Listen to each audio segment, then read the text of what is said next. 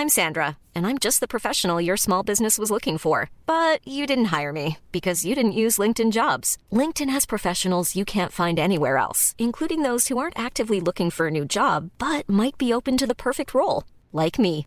In a given month, over 70% of LinkedIn users don't visit other leading job sites. So if you're not looking on LinkedIn, you'll miss out on great candidates like Sandra. Start hiring professionals like a professional. Post your free job on linkedin.com/people today.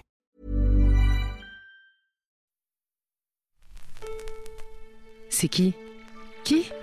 C'est Kikina Studio?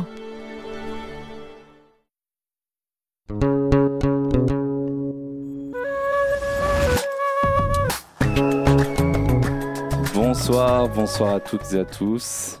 Merci d'être là. On est là euh, donc dans un épisode de Jeans Podcast, un podcast qui parle de sexualité, de genre, de féminisme, de corps, d'amour bien sûr, pour les personnes arabes et ou musulmanes en France et ailleurs. Ici, c'est le premier euh, d'une série d'épisodes qui se passe donc à l'Institut du Monde Arabe, où je suis invité à parler avec des, artistes, euh, des personnalités euh, du monde arabe, qui sont en l'occurrence féministes et ou queer. En général, ça va ensemble. Je suis très surpris de vous voir aussi nombreux et nombreux. Je suis très fier. Merci d'être là. J'en vois arriver en plus euh, le sourire aux lèvres. Et je suis très fier aussi de pouvoir euh, vous rassembler autour d'une parole qui est libératrice. Je pense que ce soir, c'est important euh, de garder ça en tête. Que désormais, ce, podcast Jeans, votre podcast qui va devenir sûrement votre préféré, opérera, je l'espère, pour vous et pour d'autres, une révolution de l'amour, de la sexualité, de l'identité, au sein de Lima d'abord, et puis ensuite chez vous, dans vos discussions, dans vos dîners, dans vos lits. voilà. Euh, et sur ces belles paroles, je vais accueillir euh, mon invité du jour, Lala Rami, s'il vous plaît.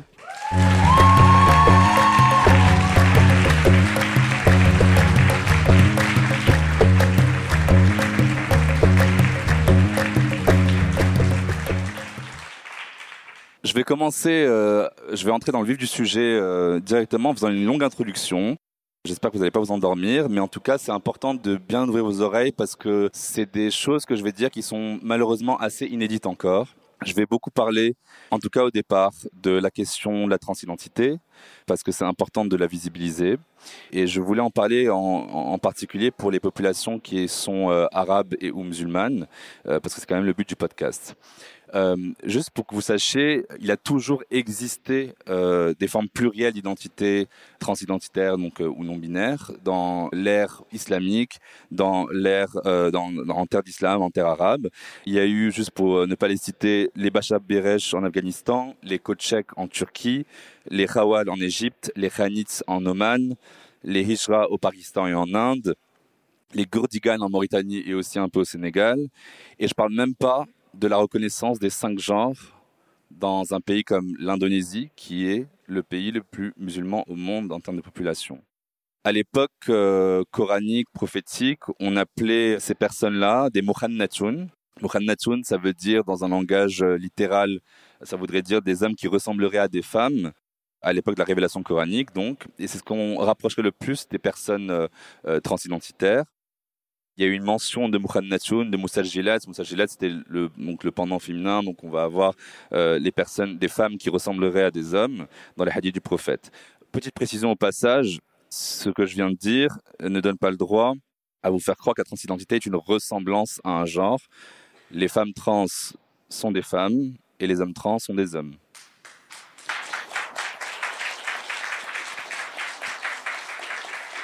Les historiens ont décrit d'ailleurs donc ces Mohammed et Moussa Gilat euh, comme des compagnons et compagnonnes du prophète euh, donc Mohammed, en particulier le musicien Tawais et El Dalal. Donc il y a eu des personnalités dans l'entourage du prophète lui-même qui les a accueillis, qui les a protégés, qui leur a donné à travailler, qui priaient indistinctement euh, avec les femmes ou avec les hommes.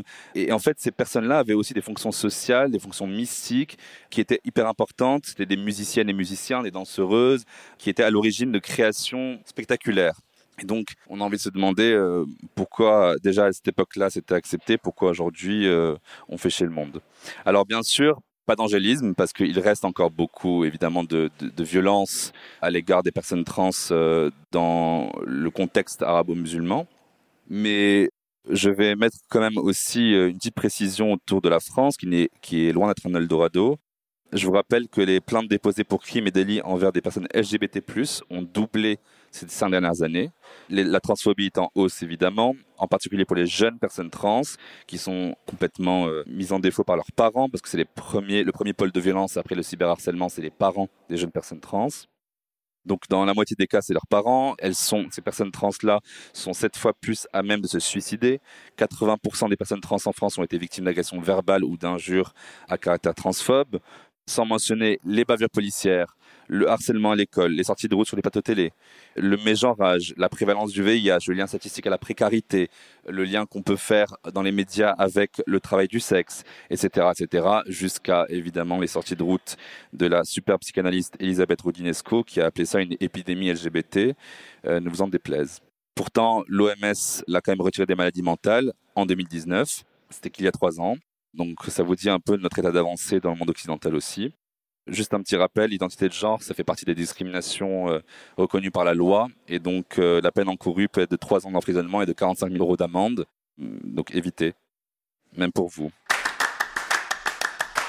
Figurez-vous aussi que hum, depuis 1988 en Turquie, où l'islam n'est pas religion d'État, et pourtant euh, c'est un des pays les plus musulmans au monde aussi, les opérations de réassignation euh, sexuelle sont remboursées par la Sécu locale et peuvent aboutir à un changement d'état civil, si bien que depuis ça, la, grande diva euh, euh, Bülent Ersoy et beaucoup de femmes trans après sont devenues des vedettes de la musique populaire et de la chanson populaire en Turquie. Au Maroc aussi, il y a eu euh, la possibilité d'opérations de réassignation sexuelle avec, euh, à l'époque, dans les années 50 déjà, avec Georges Bureau, un médecin français qui euh, pouvait faire ça au Maroc, dont une, femme qui s'appelle Coccinelle, qui était une vedette de cabaret à Paris, alors qu'en France, évidemment, personne ne voulait faire cette opération-là parce que c'était illégal. Il y a une école coranique qui vient d'ouvrir pour les personnes trans à, à Dhaka, au Bangladesh, la capitale du Bangladesh, en novembre 2020 un pays dans lequel il y a plus de 1,5 million de personnes qui se reconnaissent comme personnes trans, et le pays est évidemment musulman euh, à sa très grande majorité. Donc encore une fois, toutes ces statistiques-là, c'est pas pour vous barber, c'est plus pour vous montrer que ça a toujours existé et qu'il faut quand même miroiter le fait que ça a existé en flamboyance. Et en parlant de flamboyance. Aujourd'hui, je vous dis tout ça aussi parce que je voulais pas m'attarder sur l'horreur, je voulais m'attarder sur le fabuleux. Vous voyez, je suis accompagné d'une personne très chère à mon cœur. Alors oui, elle chante, oui, elle fait du rap, oui, c'est une femme trans, oui, elle est marocaine, oui, elle est musulmane, et il y en a encore d'autres et d'autres et d'autres et d'autres. Mais elle est tellement plus que tout ça. C'est la Laramie.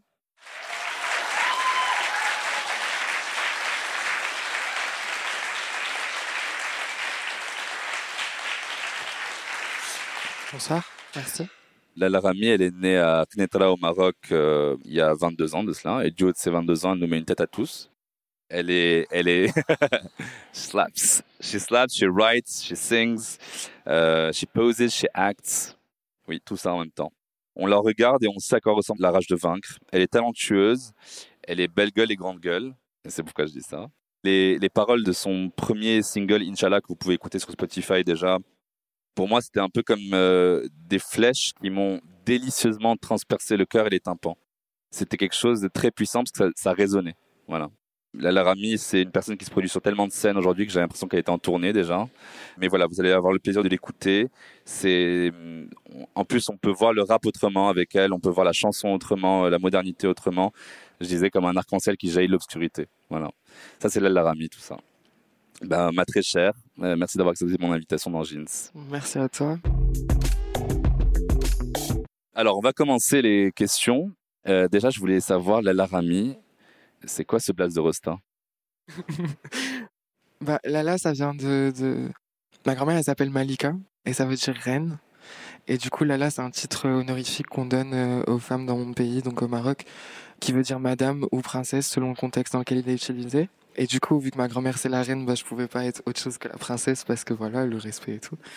Et oui, c'est aussi un terme qui est utilisé de manière péjorative souvent. On dit euh, yalala. Hmm. Tu vois, c'est une hmm. femme qui est un peu dans l'excès, qui en demande peut-être un peu trop, selon un homme des fois.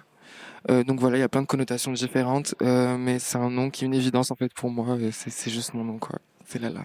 Et le Rami, du coup, la, deuxième partie de mon nom, c'est euh, ça veut dire euh, l'archer en arabe. Donc ça fait ça fait Madame l'archer, euh, princesse l'archer, euh, pas l'archère parce que c'est bon la conjugaison, le genre, tout ça. D'accord. Euh, alors, je voudrais que tu nous racontes un peu ton histoire du Maroc à la France. Quels ont été tes défis, peut-être pas forcément des violences, mais juste les challenges que tu as dû euh, traverser en fait dans ta vie et au-delà de ta vie, vraiment par rapport à la musique déjà. Comment la musique est rentrée dans ta vie et comment elle t'a, elle a été euh, thérapeutique, cathartique, maïotique. Bah, je suis je suis né à Knetra, comme t'as dit, euh, en 2000, dans une toute petite ville. J'ai grandi euh, dans une école euh, qu'on appelle une mission française, en fait, la mission française, la mission française.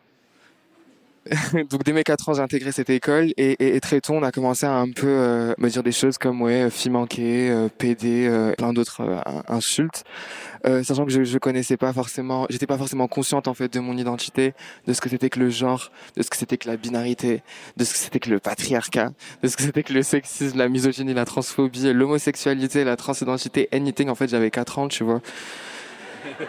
Et en fait, t'avais plein de gosses et tout qui venaient, qui venaient me voir, qui me disaient ouais, sale PD et tout, euh, non, non, non, euh, fille manquée, des trucs comme ça. Donc, euh, donc je pense que très tôt, ça a réveillé. Euh, je dirais- pas que ça m'a enlevé mon innocence, mais que ça m'a ouvert les yeux en fait sur plein plein de choses très tôt, et que je pense que j'ai eu pas le choix en fait de déconstruire des trucs super tôt dans ma vie, sans pour autant que les gens soient au courant, parce que du coup, quand je rentrais chez moi euh, avec ma famille, ça allait pas non plus. Dans la société, quand je sortais, ça allait pas.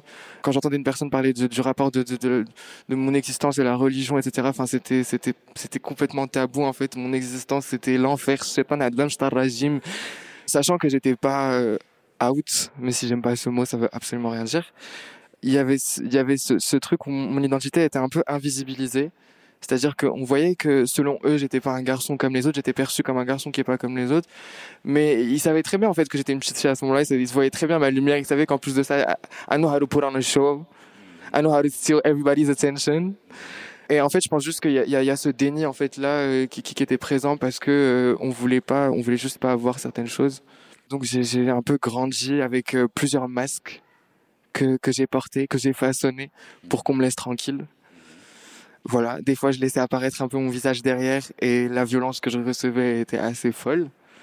Donc, euh, comme je disais, que ce soit les camarades de classe, euh, la famille, etc. Donc, euh, mais ouais, du coup, c'était c'était beaucoup beaucoup de préjudices, beaucoup de discrimination. Et à la fin de, de mon lycée, du coup, quand j'ai commencé à faire de la musique, enfin quand j'ai commencé à sortir ma musique, parce que j'ai commencé à écrire quand j'avais 10 ans, j'ai commencé à, à quand j'en avais 14, et j'ai commencé à sortir vraiment des titres euh, euh, sur YouTube, etc. SoundCloud quand j'avais 15 ans, 15-16 ans. Euh, c'est à ce moment-là que je me suis énormément réapproprié en fait euh, mon identité en fait. C'est qu'à chaque fois qu'il y avait une personne qui venait euh, qui venait me dire un truc je la remettais à sa place et tout. Et je pense que c'est extrêmement lié avec avec la musique. Parce que bah, le soir en fait je, je rentrais chez moi et je me posais sur mon ordi et en fait le seul moment où j'étais moi-même c'est quand j'étais en face de mon ordi et que je composais en fait euh, sur Logic Pro X euh, mes, petites chansons en fait sinon tout le reste de la journée j'avais l'impression de performer en fait quelque chose qui était pas moi et qui, qui assurait seulement euh, ma sécurité on va dire et le bien-être D'accord. des gens de C'était vraiment salvateur. C'est la musique est devenue salvatrice pour Ouais. toi. Ça c'est incroyable. Et on peut du coup aussi maintenant dire que tu es devenu pour certaines personnes, mais aussi pour ton ancien toi, en fait, une certaine forme d'idole. Euh, tu as, une représentation. Tu as, tu as créé ce que tu qui tu étais en fait, tout simplement. Euh, idole euh, je sais pas Bah ça va venir. Hein. mais ouais je, en fait j'ai- passé ma vie à attendre à juste allumer la télé et d'avoir genre cette meuf qui allait trop trop m'inspirer qui allait trop me donner de la force Hmm, je l'ai pas trouvée hmm. donc euh, enfin elle est là du Ouais, coup Voilà. mais ouais pareil j'ai toute ma vie j'ai attendu un prince charmant et tout qui allait venir me sauver et tout j'étais en mode ah Rouya, qu'est-ce qu'on va attendre de prince charmant? C'est toi le prince charmant c'est toi tu vas te sauver tu vas te sortir de tout ça Et alors du coup, à ton arrivée en France, il s'est passé quoi? Est-ce que ça allait mieux au niveau musical? Est-ce que ça allait mieux par rapport à tes réflexions, euh, par rapport à ton Mm. identité, par rapport à... Alors, bah comme je dis, c'était dans une école française, mais j'avais jamais connu la France. Ça veut dire que c'était assez particulier parce que c'est comme si je vivais sur un territoire français avec des règles françaises et les lois françaises, mais au Maroc. Et en fait, quand j'arrive ici, je me prends la claque de toute ma vie parce que je dis toujours que j'ai découvert que j'étais une personne racisée quand je suis arrivé en France. Parce que je suis arrivé dans une petite ville qui était Dunkerque Oui, ça fait rire tout le monde en général, ouais. à chaque fois. Ouais, Dunkerque. Et du coup, je suis vraiment passé de Rabat à Dunkerque. Donc, euh, je suis passé de, de nightmare, nightmare, cauchemar. Je me retrouve face à des personnes qui sont euh, beaucoup, pas toutes évidemment, mais beaucoup d'entre elles qui étaient euh, extrêmement racistes, extrêmement xénophobes, extrêmement homophobes, euh, transphobes. et aussi, je découvre la fétichisation, qui, qui était quelque chose que, que, que, que, je, que je ne connaissais pas du tout. Et voilà, je commence à voir comment en fait mon identité elle est perçue, mais d'une manière où elle m'appartient pas trop, tu vois. C'est-à-dire que quand j'étais au Maroc, j'étais aliénisé parce que j'étais perçu comme une personne queer, etc., whatever. Mais en France, en fait, d'un coup, il y avait, en fait, c'est comme si elle m'appartenait plus. Les projections qu'on faisait sur moi et les perceptions qu'on pouvait avoir de moi, elles étaient liées en fait à genre des siècles et des siècles et des Mhm. siècles de choses qui se sont passées. Donc, euh, donc voilà, je sentais que c'était intéressant en fait la perception qu'on avait de moi parce que bah, c'était intimement lié euh, à la perception qu'on pouvait avoir euh, des Arabes, des Mhm. musulmans, Mm, des femmes arabes, des hommes arabes, mm. et que du coup on me projetait un espèce de melting pot de tout ça dessus. C'est fascinant en fait et violent aussi. Bien sûr, c'est très violent. Du coup, fast forward quelques mois, voire années plus tard, tu es là à Lima. Donc, euh, aujourd'hui, je voulais qu'on parle aussi de tes inspirations musicales, puisque tu es une artiste euh, aux multiples facettes, ce qu'on peut dire. Euh, je voulais qu'on parle ouais, de tes inspi, quand est-ce que ça a commencé, parce que tu chantes mais tu rappes aussi. Qu'est-ce que tu as écouté avant? Est-ce que tu as eu euh, des musiques traditionnelles qui t'ont plu quand tu habitais au Maroc? Et qu'est-ce qui fait que on te reconnaîtrait en tant qu'artiste aujourd'hui? Quelles sont tes influences? Voilà. Moi, mon premier contact avec la musique, c'était à travers ma grand-mère. En vrai, c'est toutes les femmes de ma famille. C'est vraiment ma grand-mère, ma mère et ma tante, Oui. où il y a vraiment eu euh, les, les trois différents aspects, on va dire, les trois big categories. donc, il y avait ma grand-mère qui, qui écoutait beaucoup de musique euh, traditionnelle, donc euh, du shabi par exemple. Et De du coup, la musique populaire au Maroc, en Algérie. voilà. Euh, elle aimait bien mettre tout le temps du shabi, et moi, j'aimais trop danser, j'aimais trop faire la chicha dans le salon. Ouais. Ça, il suffisait de d'appuyer sur le sur la, la chaîne IFI, là et voilà she steps up on the stage. Et en fait bah, c'est vraiment ces musiques là qui enfin dans mon enfance qui, qui m'ont bercé un peu. Et c'était vraiment ma première rencontre avec la musique. Ensuite il y a eu ma tante qui euh, du coup hein, quand j'étais un peu plus vieille j'avais 7 8 ans euh, qui on allait souvent faire des tours en voiture et tout. Elle était extrêmement fan de Maria Carey euh, Queen Whitney Houston Michael Jackson. Enfin vraiment j'ai toujours dit que she's a fag. Genre franchement ma tante c'est vraiment un gros gay. Genre mais euh, mais ouais elle, elle écoute beaucoup de, de, de, de- elle a toujours adoré la pop culture et je pense que c'est j'ai un peu hérité ça d'elle voilà et puis ma mère euh, bah, elle écoutait un peu plus aussi de variété française et, et- et beaucoup de, de Tony Braxton Ah. voilà Ok. that's how you get me. Ah oui. Et le rap, du coup, il arrive quand? Bah, le rap, il vient pas par, il vient pas des femmes de ma famille. Le rap, il vient au lycée d'abord un petit peu, parce que mes amis écoutaient beaucoup de rap et, et j'en écoutais avec eux. J'en faisais pas. J'écrivais pas de texte. Ça m'arrivait de faire des freestyles où je clashais un peu mes potes pour rigoler. Le rap, c'est vraiment arrivé quand je suis arrivé en, en, en France et surtout à Paris. Donc après mon épisode euh, cauchemar euh, dunkerquois là, j'arrive à Paris et on va dire que, que je commence à, à vivre des trucs euh, que j'avais pas, enfin de nouvelles violences en fait. Je rencontre de nouveaux problèmes en fait. Et je pense ouais, c'est juste que ma, ma vie s'est shape différemment et mon rapport à ma musique aussi et à ce que j'avais envie de dire et comment j'avais envie de le dire a changé. J'avais besoin de kicker, j'avais besoin de parler et de, de m'exprimer euh, d'une autre manière qu'à travers euh, la chanson. Parce que de base j'écrivais des chansons en anglais, c'était beaucoup plus euh, fictif. Je racontais des histoires d'amour et tout, alors que la go elle avait pécho personne, tu vois. Et du coup, c'est drôle parce que mes premiers textes d'un coup en français, c'était des textes bah, comme Inch'Allah, en fait, au final, où vraiment euh, j'ai. Enfin, c'est l'un de mes premiers d'ailleurs, Inch'Allah. c'est- Je crois que c'est mon quatrième ou mon cinquième texte en français. Où j'ai. Enfin, en français, majoritairement en français, on va dire. Où je me suis livré, en fait, tout simplement.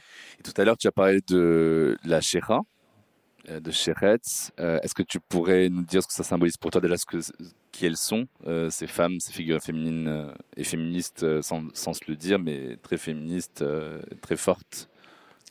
Bah, à chaque fois qu'on me pose cette question, c'est trop important pour moi de rappeler que Shir au masculin, c'est un homme qui a, qui a du pouvoir, qui a de l'influence. Et, une Shira, euh, la connotation qu'a ce mot, en tout cas comment il est utilisé, c'est à la fois une chanteuse ou une danseuse ou une travailleuse du sexe. Et, euh, et je trouve ça intéressant en fait qu'à travers un mot, euh, on en puisse englober trois différents euh, métiers. Et, moi, les, les bah, c'est juste des femmes qui m'ont trop trop inspiré toute ma vie parce que se sont jamais laissées faire. Elles ont toujours prôné leur vie et, leur existence et leur point de vue politique et leur beauté, et leur rouge à lèvres ah, mort comme ça là. Et- et en fait, elles ont, euh, elles ont jamais compromis leur identité qui était plurielle et qui était extrêmement féminine. Perso, je trouve ça très important aussi de, de certaine façon, de faire disparaître le côté euh, colonial de nos arts, de nos pensées, euh, de mettre fin à l'appropriation culturelle qui s'oublie. Et du coup, le, le rap, pour moi, pour y revenir un peu, il peut devenir le haut lieu de cette urgence, en fait, euh, à dire des choses fortes, à non pas grand remplacer euh, l'art franco-français, mais simplement visibiliser celles, ceux et celles qui ont de très belles choses à dire, de belles histoires à partager, qui ont un talent pour le dire, qui ont des émotions complexes aussi euh, à nous faire ressentir. Et, et- et je pense que euh, c'est ce qui est intéressant aussi, c'est que ton rap à toi, c'est de la frappe atomique, mais c'est aussi de la trappe. Il y a de la, il y a de la mélodie, il y a de la mélancolie, il y a des côtés euh, hyper punchy. euh, tu rappes, tu chantes, euh, tes paroles elles vacillent d'une langue à une autre, du français à l'anglais, à Darija, donc le dialecte arabe marocain. Du coup, la question que je voulais te poser, c'est pourquoi c'est important pour toi, à quel point c'est chargé artistiquement et émotionnellement de mixer les styles, de mixer les cultures, de mixer les langues dans ton art? Ah, la musique déjà c'est universel. Et en fait, c'est inné. Euh, bon, j'ai pas toujours écrit dans, ces trois langues à la fois, mais c'est venu, euh, c'est venu tout simplement parce que je passais mes journées à littéralement parler l'anglais, le français et l'arabe depuis que je suis toute petite, et je trouvais que euh, une langue ne suffisait pas à raconter toutes les histoires que j'avais à raconter. En fait, je calcule pas forcément ce que je dis en arabe ou en français ou en anglais, et en même temps, tout est méticuleusement travaillé et je suis une putain de psychopathe. dans dans l'un des extraits que, que, que je ferai euh, tout à l'heure, je dis euh, des fois tiens qui mais j'assume pas donc je parle pas français. C'est tr- très important. Bah justement, c'est en arabe for a reason. mais ouais, c'est important pour moi. Il y a des choses en fait que j'ai envie de dire aux personnes qui parlent que arabe, et il y a des choses que j'ai envie de dire aux personnes qui parlent que français, il y a des choses que j'ai envie de dire aux personnes qui parlent que anglais, et aussi moi-même. A des choses que je me dis à moi-même dans cette langue-là, tu vois, quand je dis des fois j'aime qui, mais j'assume pas, donc je parle pas français, c'est, c'est à moi que je parle de mes larmes, du coup, en arabe, Hmm. tu vois. En fait, via les langues, tu adresses différemment euh, ce que tes messages. euh, ouais, c'est ça. Mhm. D'accord, C'est ça. c'est très beau. Il y a aussi un, un mécanisme assez commun aux, aux personnes euh, minorisées, aux marginaux de la société, qui est dessiné du coup par les majorités, les dominants. C'est une exclusion qui est basée sur l'idée de la que la sauvagerie, la vulgarité, euh, la bêtise, euh, toutes ces choses-là seraient propres à une population donnée. C'est-à-dire, par exemple, l'imaginaire raciste, très orientaliste aussi, euh, va créer un mot que je déteste, les beurettes et les hommes euh, et les hommes violents, voleurs, violeurs, enfin tout ça. euh, parce que en fait ils appartiendraient au peuple de la Maghrébie. L'imaginaire qui est LGBT-phobe aussi, qui crée les personnes queer comme dépravées, comme sexuellement déviantes, voilà. Et l'imaginaire classiste aussi, je trouve, de manière assez intéressante, qui crée le rap comme une musique dite urbaine, par définition misogyne et homophobe, comme si ça n'existait que dans le rap. Et donc ces imaginaires sont devenus systémiques. Euh, et en fait, j'ai l'impression que c'est ça qui dérange l'ordre établi. Et je voulais te poser donc euh, cette question de l'art en fait euh, qui, qui doit transcender ces imaginaires-là parce que l'art maghrébin il s'impose par sa beauté. Je veux dire, on est quand même ici dans le temple de l'art du monde arabe. Les personnes queer, elles n'ont pas attendu d'être dans des sous-sols pour danser du voguing et pour être fabuleuses. Le rap a sauvé des vies dans ses paroles. En tout cas, on a changé. Et je me disais, c'est marrant parce que toi, tu es vraiment l'exemple euh, parfait de la personne qui est euh, arabe, queer, euh, chanteuse, rappeuse. Euh, tu transcendes tous les imaginaires en même temps. Du coup, je voulais savoir qu'est-ce que ça, qu'est-ce que ça te faisait, qu'est-ce que, est-ce qu'il y avait un discours qui t'accompagnait de ça? Je suis juste là. En fait, je pourrais passer beaucoup de temps à, expliquer tout ça, mais au final, c'est c'est juste que je suis. En fait, j'ai grandi avec les influences avec lesquelles j'ai grandi. J'ai été attiré par les choses vers les- lesquelles j'ai été attiré. Et ça fait la personne que je suis aujourd'hui. Et en fait, je trouve ça intéressant le fait qu'on aime bien opposer ça à plein de choses en mode Ah, c'est surprenant. Comme toi, on n'avait jamais vu, tu vois. C'est vraiment ça l'énergie qu'on me donne en mode Ah, wow, it's new, it's brand new, it's high fashion. Genre, ça va pas. Mm. C'est mon existence en fait, c'est ma vie. Enfin, je, je, je- pardon. Ouais, c'est intéressant aussi. Et, et, puis tu disais aussi dans, dans l'un des épisodes de, de, de, de, enfin, je sais pas si c'était toi qui disais ou la personne qui intervenait, dans l'un des épisodes de Jeans, je crois que c'était l'épisode 62, dans, dans l'imaginaire euh, et, et, à travers euh, la colonisation, euh, on avait créé en fait cette vision de, de des pays d'Afrique du Nord, notamment l'Algérie. Mm. C'est c'est un homme brutal, gay, actif, Mhm. Mhm. violent, euh, sauvage, barbare, fait d'un côté à l'instar de la France, qui est qui est Marianne, qui est une jeune femme, euh, le sein nu, euh, une figure maternelle. Et je trouvais ça. enfin, je pense que c'est des choses qui ont impacté. En fait, on on, on, on répète pas assez en fait à quel point l'histoire en fait elle a impacté euh, nos existences en fait ça par exemple cette vision dans l'imaginaire collectif elle m'a impacté dans ma vie depuis ma naissance Bien elle m'a impacté quand je suis arrivé en France dans la manière dont on me percevait pour moi c'est dans ce sens-là que c'est important de, de se rappeler de tout ça et, et- et d'en parler Oui, exactement. C'est comme si la perception de ton identité te précédait avant d'être juste qui tu es. On te met des couches d'identité qu'on imagine de toi avec toute la dose d'archétypes et de stéréotypes. euh, c'est comme si on t'as un tableau en fait en face de toi dans un musée et que tu jettes de la peinture dessus et que Ouais. là en mode ah mais j'arrive plus à voir le, le tableau en dessous Hmm. Mais c'est marrant parce que tu parles aussi de cette question euh, donc euh, post-Dunkerque et aussi euh, toutes les questions autour du racisme. En fait, j'ai vu passer dernièrement beaucoup de vidéos. Alors, je ne pas trop sur TikTok, mais il y en a quand même pas mal avec euh, des rappeurs qui se promulguent, rappeurs d'extrême droite. Euh, Millésime K, Cro Blanc. Il y en a un, qui, le mec qui s'appelle Cro Blanc et il a un son qui s'appelle Nazi où euh, il défonce évidemment tout euh, l'islam, il dénonce le privilège marron apparemment. C'est un truc qui est complètement lunaire. Euh, et du coup, je me suis demandé, est-ce que le fait de mettre des rimes dans un flow, ça fait du rap Ou est-ce que le rap, il y a quand même une culture à respecter en fait autour de ça et que tout le monde peut pas en faire Bah non, euh, sinon, sinon Rimbaud il est rappeur. Sinon tous les troubadours ils sont rappeurs aussi. hein. Ah oui. Donc non, ah, j'adore Rimbaud. I'm not saying anything. euh.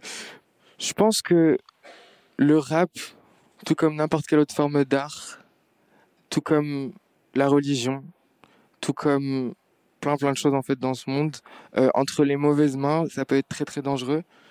C'est c'est juste violent en fait. Ça peut être une arme de destruction massive. Et voilà, entre les bonnes mains, ça peut ça peut sauver des vies. Donc un peu comme toutes les bonnes choses de, de, de ce monde, j'ai envie de te dire. Très bien. Et alors, euh, pour revenir à ton rap à toi, euh, il y a un passage de Inch'Allah qui euh, m'a un peu, euh, enfin m'a beaucoup touché. Euh, Mhm. Tu dis dans Inch'Allah, Vous oubliez trop souvent que Dieu n'est pas méchant, qu'on est tous ses enfants, que c'est lui pas toi le jugement. Et du coup, ça m'a fait réfléchir à, ta potentielle relation avec la spiritualité, euh, avec l'islam euh, aussi, en général. Et je voulais te demander, est-ce que tu as une foi qui t'accompagne? Est-ce que ça te fait avancer? Est-ce que ça t'inspire? Voilà, c'est quoi ta relation à l'islam, à Dieu, à la spiritualité en général? Ben moi, pendant très longtemps, je croyais plus. C'est-à-dire qu'on m'a un peu, je suis né dans une famille musulmane, dans un pays musulman, donc j'ai j'ai vraiment baigné euh, dans l'islam. Et pendant très longtemps, je croyais plus. Et au-delà de ne plus croire, j'avais un réel rejet en fait de, de la religion. Mhm, Euh, je voulais pas en entendre parler. Je critiquais énormément les personnes euh, religieuses. Je passais mes journées à blasphémer. Mais quand je vous dis des blagues, t'as peur. Je disais des trucs, mais vraiment, heureusement, il y avait pas de caméra, il y avait pas de trucs. J'avais pas de Twitter non plus. Oui. mais, euh, mais voilà, j'étais mineur, c'est bon, j'avais 12-13 ans et je souffrais énormément, donc ça passe. Mhm. Quand je dis que, que j'ai vécu un rejet, c'est c'est pas moi qui me suis auto-rejeté en fait de la religion, c'est depuis ma tendre enfance en fait, on me disait que, que voilà, que j'allais brûler en enfer, que les personnes comme moi allaient brûler en enfer, que, que Dieu ne m'aimait pas en fait, qu'il n'avait aucune considération pour les personnes comme moi. Je me sentais pas la bienvenue en fait, tu vois, et je sentais que pour, euh, pour être une bonne musulmane, fallait que je rentre dans certains codes et fallait que je sois peut-être carrément même un bon musulman, tu vois. Which I would never do. donc, euh, donc, euh, ouais, c'est, c'était un rapport grave toxique que j'avais à, la religion jusque, jusqu'à que j'arrive en France. Ce qui est euh, ironique, je dirais.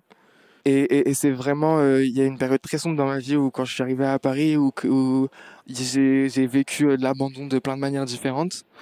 Et je me suis senti extrêmement seul. Et j'écrivais beaucoup.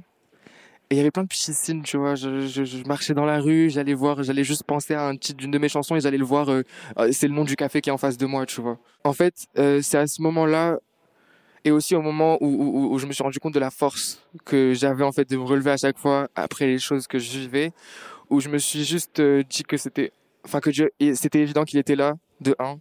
De deux, il m'aimait beaucoup. De trois, moi aussi, je l'aime beaucoup. Et, voilà. Et, et que aussi, je- j'en parle parce qu'en fait, je trouve qu'on n'en parle pas assez. Donc c'est pour ça que je me permets d'en parler. Mais pour moi, la religion et tout ce qui est spirituel, c'est des choses qui devraient rester privées, qui, qui ne regardent personne en fait. Euh, même quand on t'enseigne une religion, je pense pas que, je pense qu'on devrait te donner un livre religieux et te laisser te faire ton idée tant que tu fais du mal à personne, tant que tu touches à la liberté de personne. Euh, merci.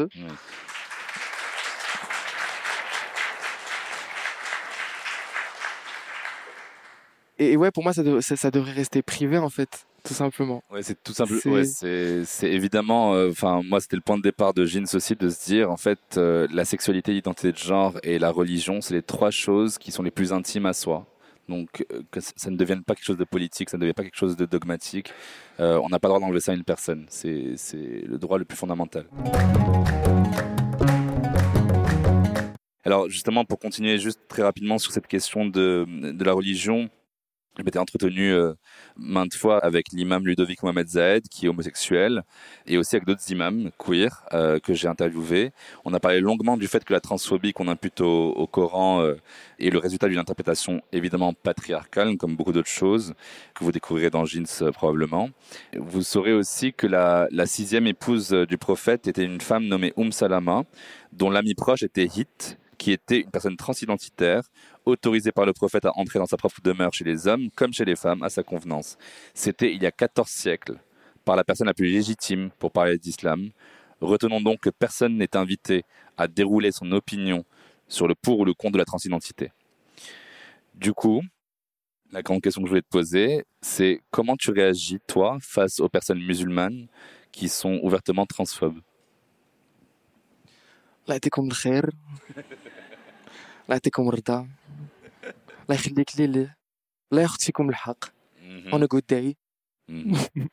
Donc par l'amour quand même. euh, ouais franchement par l'amour j'ai pas envie de, de, de, de- je, je- mon, mon but n'est pas de partager de la haine à qui que ce soit en fait pour moi euh, si euh, c'est une chose d'être transphobe mais c'en est une autre de venir euh, de venir me- m'expliquer comment je dois être et, et- ou m'insulter etc je pense pas je pense pas que si tu es une personne religieuse euh, venir insulter les gens et, et critiquer l'identité des autres et les juger euh, c'est quelque chose que tu fais. Après c'est Mais il y a une question de la, de la aussi de la dans la haine, il y a un truc de la menace, c'est-à-dire tu, tu les menaces dans leur propre questionnement et que- questions identitaires et ils se disent mais comment c'est possible? Moi, si ça existe alors euh, moi euh, je suis quoi? Et ça leur fait poser des questions et Bah, j'ai une anecdote.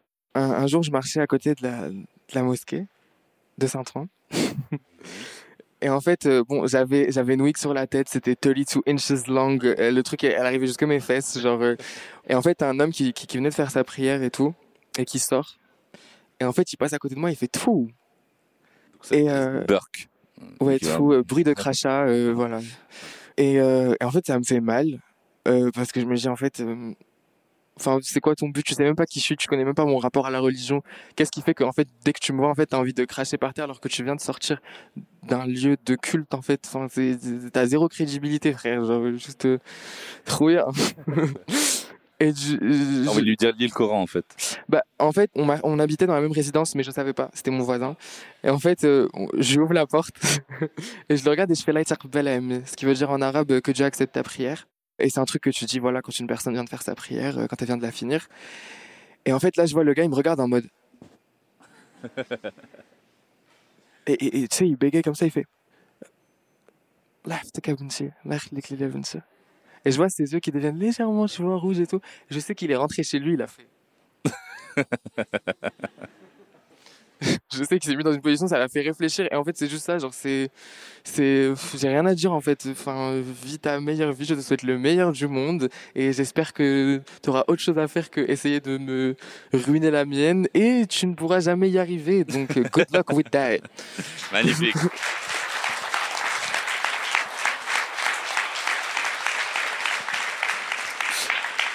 Alors, ce qui est, ce qui est ouf aussi avec toi, c'est que tu es l'incarnation de cette intime qui est devenue politique, quand même, c'est ce qu'on vient de se dire. Euh, Tu t'imposes, tu t'affirmes, euh, puis tu es heureuse, j'ai l'impression.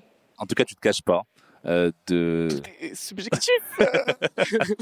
de, de jour en jour. Bah, c'est pas, c'est pas un choix en fait, justement, ce truc que ce soit politique et tout. Je trouve ça Ouais. trop intéressant qu'on considère mon existence comme politique. Elle l'est, mais en fait, c'est pas un choix, tu vois, Ouais. c'est pas une décision que j'ai faite. Moi, je suis juste là et je fais mon truc en fait. Mm. Mais oui, elle est politique parce qu'il y a plein de choses qui sont passées dans l'histoire euh, qui vont pas du tout et qui font qu'aujourd'hui mon existence est politique à quelques paramètres, quelques gros paramètres près. Je pense que ça, j'aurais pas, je pense peut-être que mon existence n'aurait pas été si politique que ça. Oui. Tu vois? En fait, le problème que ce soit politique aussi malgré toi, c'est que tu as il y a aussi un côté où tu dois te faire une place puisque la place t'est pas accordée sur un plateau d'argent comme ça euh, en disant bah welcome euh, vas-y assis-toi où tu veux bah non en fait je me fais une place dans la musique je me fais une place parmi euh, le reste des personnes etc mais alors du coup euh, je me demande aussi comment tu gères les commentaires des hommes cisgenres hétérosexuels euh, généralement blancs qui euh, ont sûrement des choses à dire sur toi alors que tu leur as pas parlé et qui peuvent avoir donc en fait euh, une sorte de c'est un, peu ce que disait euh, France Fanon c'est une sorte de fascination répulsion pour ce qu'ils ne connaissent pas. Ils vont vouloir t'insulter parce que tu les menaces mais ils vont aussi vouloir un peu entrer en séduction avec toi donc ils savent pas trop où se positionner mais en tout cas c'est l'un ou l'autre et c'est un peu à l'opposé donc comment tu comment tu gères ce genre de, de commentaires? Sors la quicheta, rends l'argent, donne l'argent. Merci. Bonne soirée. Au revoir. euh, j'ai pas d'autre réponse en fait. Donne l'argent. rends l'argent ouais. c'est bien Rends l'argent. J'ai pas le temps de t'éduquer. J'ai- Je suis pas ta maman. Hmm. Voilà. Ni ton papa. non ni plus. Google Ni Google. Hmm. Voilà. Donc, euh, enfin, je j'ai rien à dire en fait. À part donne l'argent. Très clair.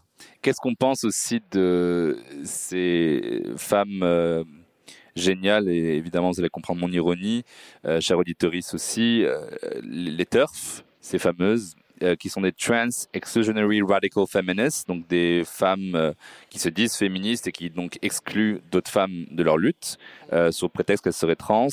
J'ai déjà entendu parler de femmes féministes qui m'ont qui m'ont signalé mon compte euh, Jeans parce que les personnes trans seraient des violeurs en puissance cachés dans les vestiaires des femmes pour les violer, etc. Donc il y a vraiment des violences très très fortes sur lesquelles elles peuvent arriver. Oui, oui. Peut-être j'ai entendu ça. Euh, donc en fait, comment on peut être dans un, un féminisme qui exclut autant d'autres femmes? Quand on a rien à foutre de sa vie, quand on se fait chier, quand on regarde trop touche pas à mon poste.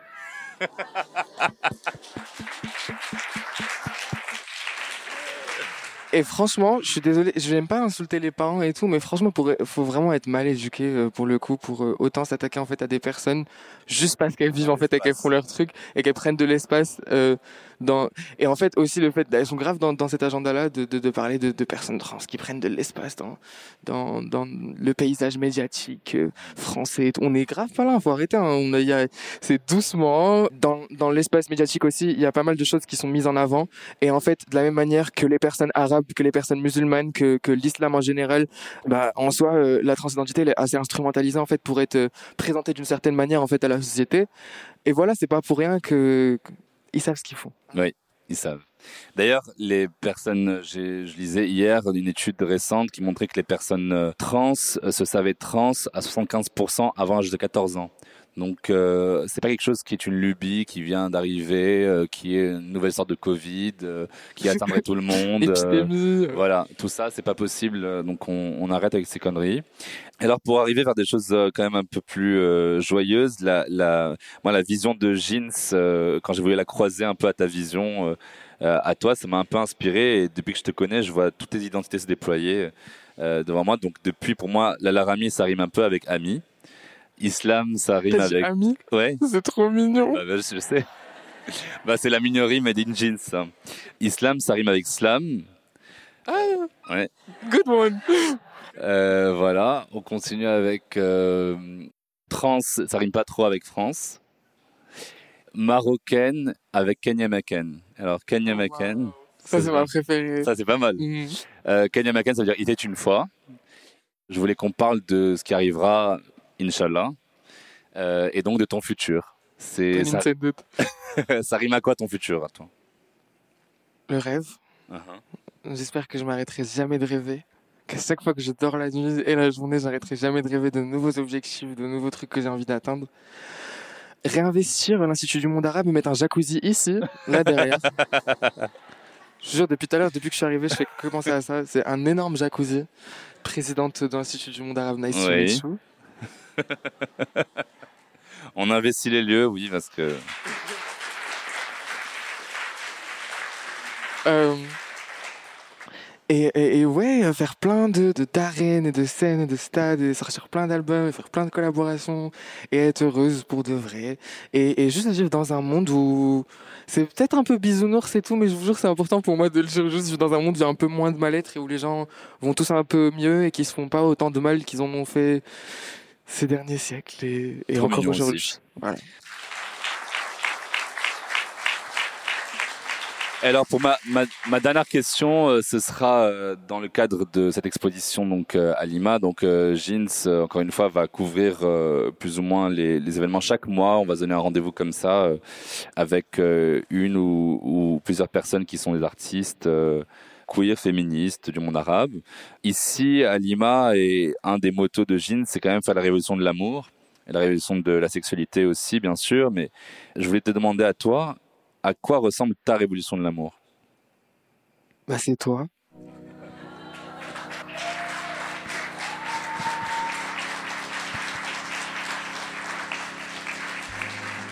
Non mais c'est vrai.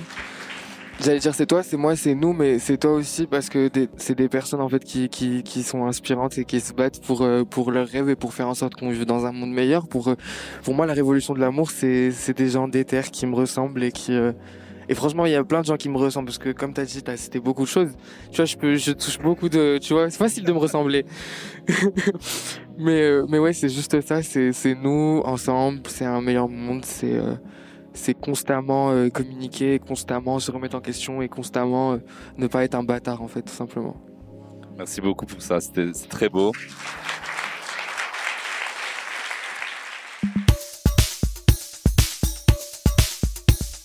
Alors, euh, comme, vous le, comme vous le savez sûrement pour les fans de Jeans, s'il y en a ici, dans chaque épisode de Jeans, on déconstruit un mythe ou un mytho qu'on m'a dit ou que j'ai souvent entendu. L'an dernier, je parlais avec une jeune parisienne, euh, je précise euh, cis, hétéro et blanche, qui s'autodéfinissait comme une vraie bourgeoise de gauche. Je lui parlais de l'inclusion en entreprise et elle m'a répondu sans trop blaguer. La phrase suivante, je vous la lis. Moi, perso, je conseillerais à toute femme trans qui veut percer dans un milieu professionnel de retarder au maximum sa transition. Après, c'est trop compliqué, franchement. Si en plus elle est noire ou arabe, t'imagines la pauvre? Ouf, elle cumule.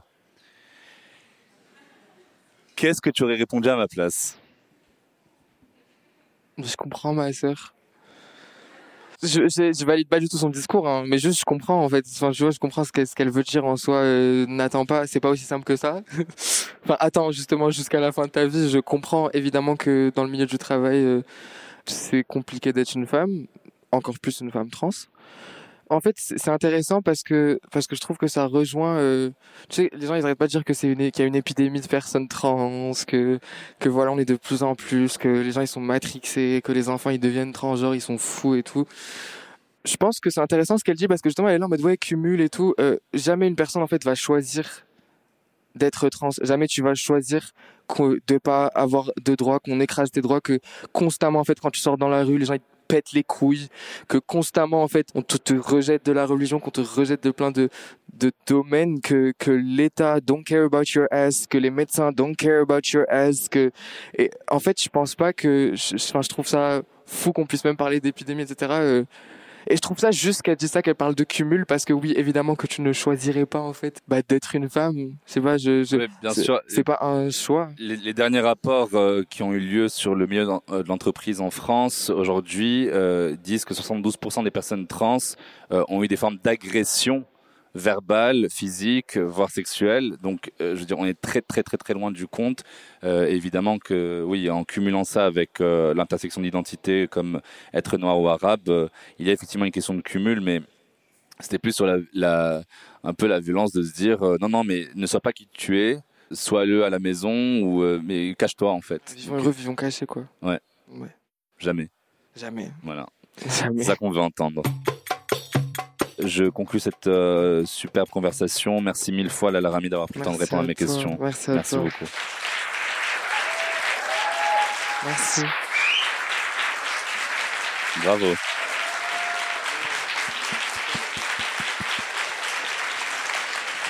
Euh, merci de cette standing ovation euh, impromptue et très agréable.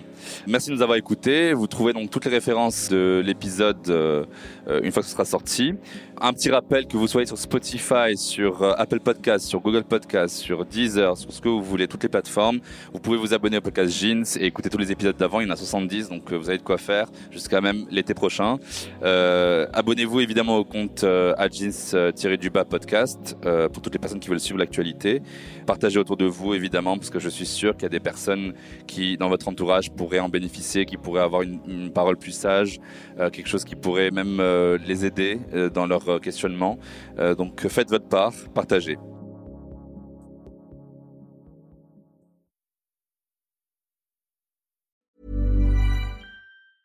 Even when we're on a budget, we still deserve nice things. Quince is a place to scoop up stunning high-end goods for 50 to 80% less than similar brands. They have buttery soft cashmere sweaters starting at $50, luxurious Italian leather bags, and so much more. Plus, Quince only works with factories that use safe, ethical, and responsible manufacturing. Get the high-end goods you'll love without the high price tag with Quince. Go to quince.com slash style for free shipping and 365-day returns.